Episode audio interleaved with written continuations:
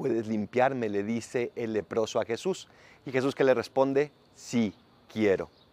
Imitemos esta oración del leproso, lo hace con sinceridad, reconociendo que está enfermo, reconociendo también que él no puede, pero reconociendo sobre todo que Jesús, claro que puede. Si quieres, puedes limpiarme. ¿Qué lepra está arrastrando tu corazón? Pídele a Jesús el día de hoy que te ayude a curarla y dile, repitiéndole esta oración del leproso, si quieres, puedes limpiarme y ábrete con la confianza con la que lo hizo este hombre. Soy el Paradolfo, recen por mí, yo rezo por ustedes. Bendiciones.